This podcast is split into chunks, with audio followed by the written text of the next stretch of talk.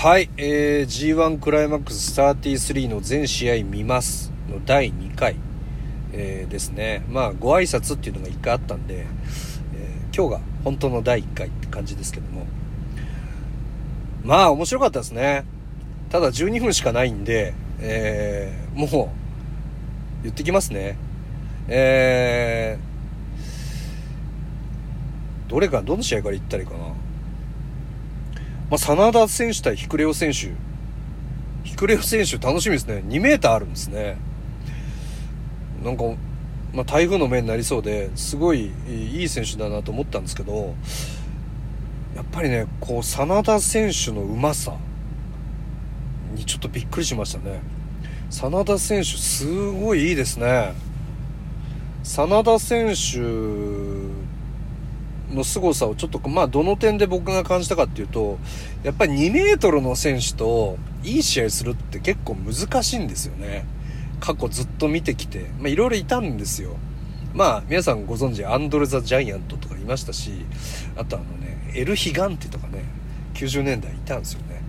もうめちゃめちゃでかい系のレスラー。いろいろいたんですけど、あの、真田選手ちゃんとこう、なんていうんですかね、そんなに別に下半身攻めをするばっかりではなく、相手の体重を利用したり、相手のスピードを利用してダメージを与えていくっていうプロレスが本当に上手くて、これ逆に2メートルの選手からしたら助かるんじゃないかなっていうぐらい、スイングするんですよね、試合が。うまかったです。あの、まあ、後でもちらっと言いますけど、その無刀ムーブが、どちらかというと真田選手の方がしっくりくるというか、真田選手のレスリングのテンポとかスタイルに、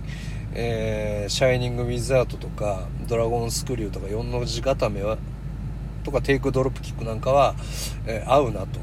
まあ佇まいからもそうなんですけどそのつなげていく技もともと自分が持ってる技に組み込んでいくにはすごいいいなっていうスムーズに見れたんで、すごい良かったです。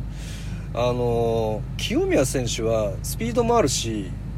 もう若い体ってピカピカしてるし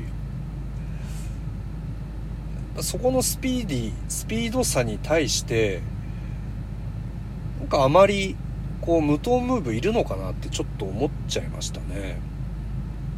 なんか自分でこうスピード止めてるというか一回試合止まっちゃうんですよねなんかね、まあ、そこいるのかなと思いましたね。うん。なんか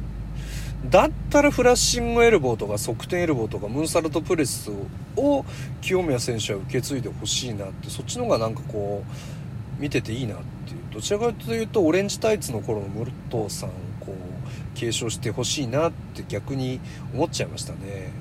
まあ真田選手の方が正しい継承者になるのではと思いましたね。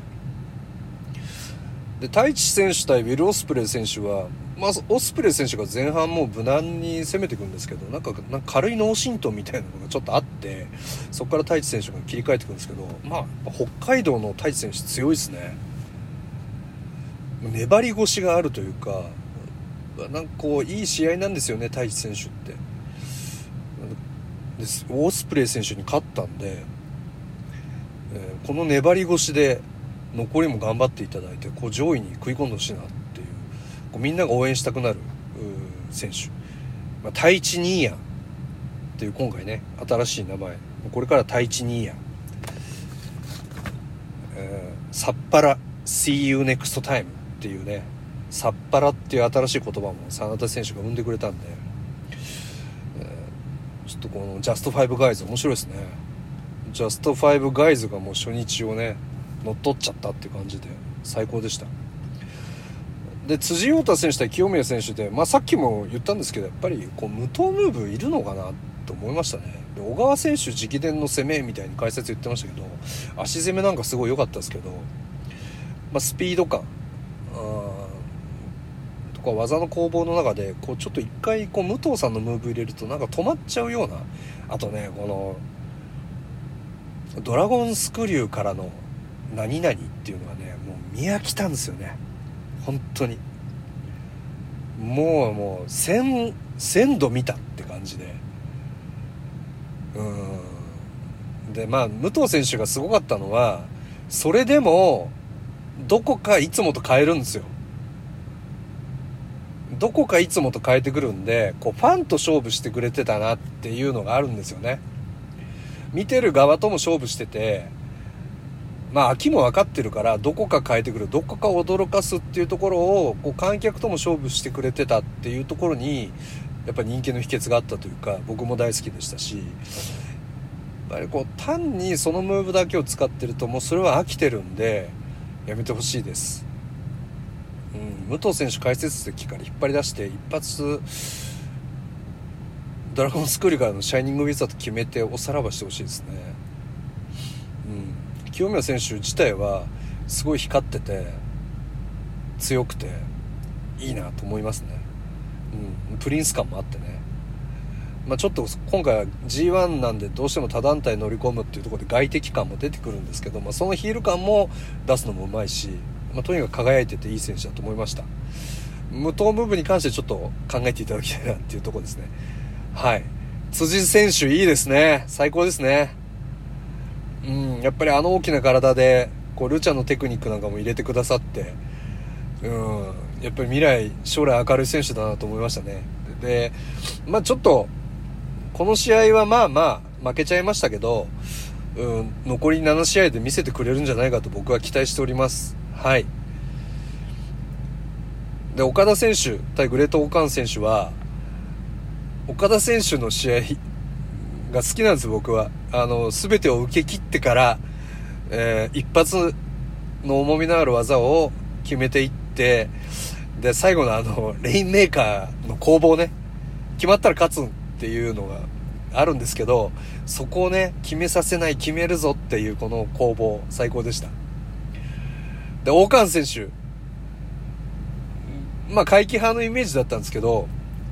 なんであんな前日、前々日予想会見、予想大会でなんかすごいイライラしてんなと思ったんですけど、やっぱりかけるものがあったんですね。うん、すっごい攻め方いいですね。あの攻め方で行ったら結構上位来るんじゃないですか岡田選手も相当苦しんだと思うんで、えー、あとこう技の体重の乗っけ方とかめちゃめちゃうまいですね岡田選手強いなと思いましたねあの上位に食い込んでほしいです。なんか旋風巻き起こしてほしいですね。めちゃめちゃ期待しております岡田選手。えー、でまあマッチオブザデイ。マッチオブザデイ。ですかね。海野選手対成田選手、めちゃめちゃ良かったですね、この試合。この試合は、あのー、見てほしいです。あの、新日本プロレスワールドに入って、でも見てほしいですね。あのー、まあ、20分時間切れ引き分けなんですけど、まあ、もう一瞬も目が離せないというか、もう二人の熱い感情のぶつけ合い、で、そこにこう、テクニック、まあ、テクニックにハートが乗っかって、もうとんでもない勢い出てましたね。最高でしたね。で、成田選手のスープレックスのうまさ、関節のうまさ、あももちろんでしたけど、海野選手の技のキレ、スピード、やはり各一流選手たちが目をつけてただけあって、えー、可愛がってるだけあって、いろいろな技を受け継いでますね。非常に素晴らしいです。あのー、ちょっと僕が面白かったのが、技すっぽ抜けた時の、この切り返しすっぽ抜けたらなんか飛んでっちゃうんですよね。そっからまたその勢いで戻ってきて、またこの先生に復帰して技かけていくんですけど、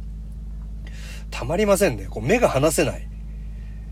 なと思いました。で、まあ、成田選手に関して言うと、関節もいいし、スープレックスもすごいいいんですけど、やっぱりこう、昔の、特に有形の選手って、やっぱり懐にナイフじゃないですけど、打撃で、一発の打撃で試合が決まっちゃう怖さってあったんですよね。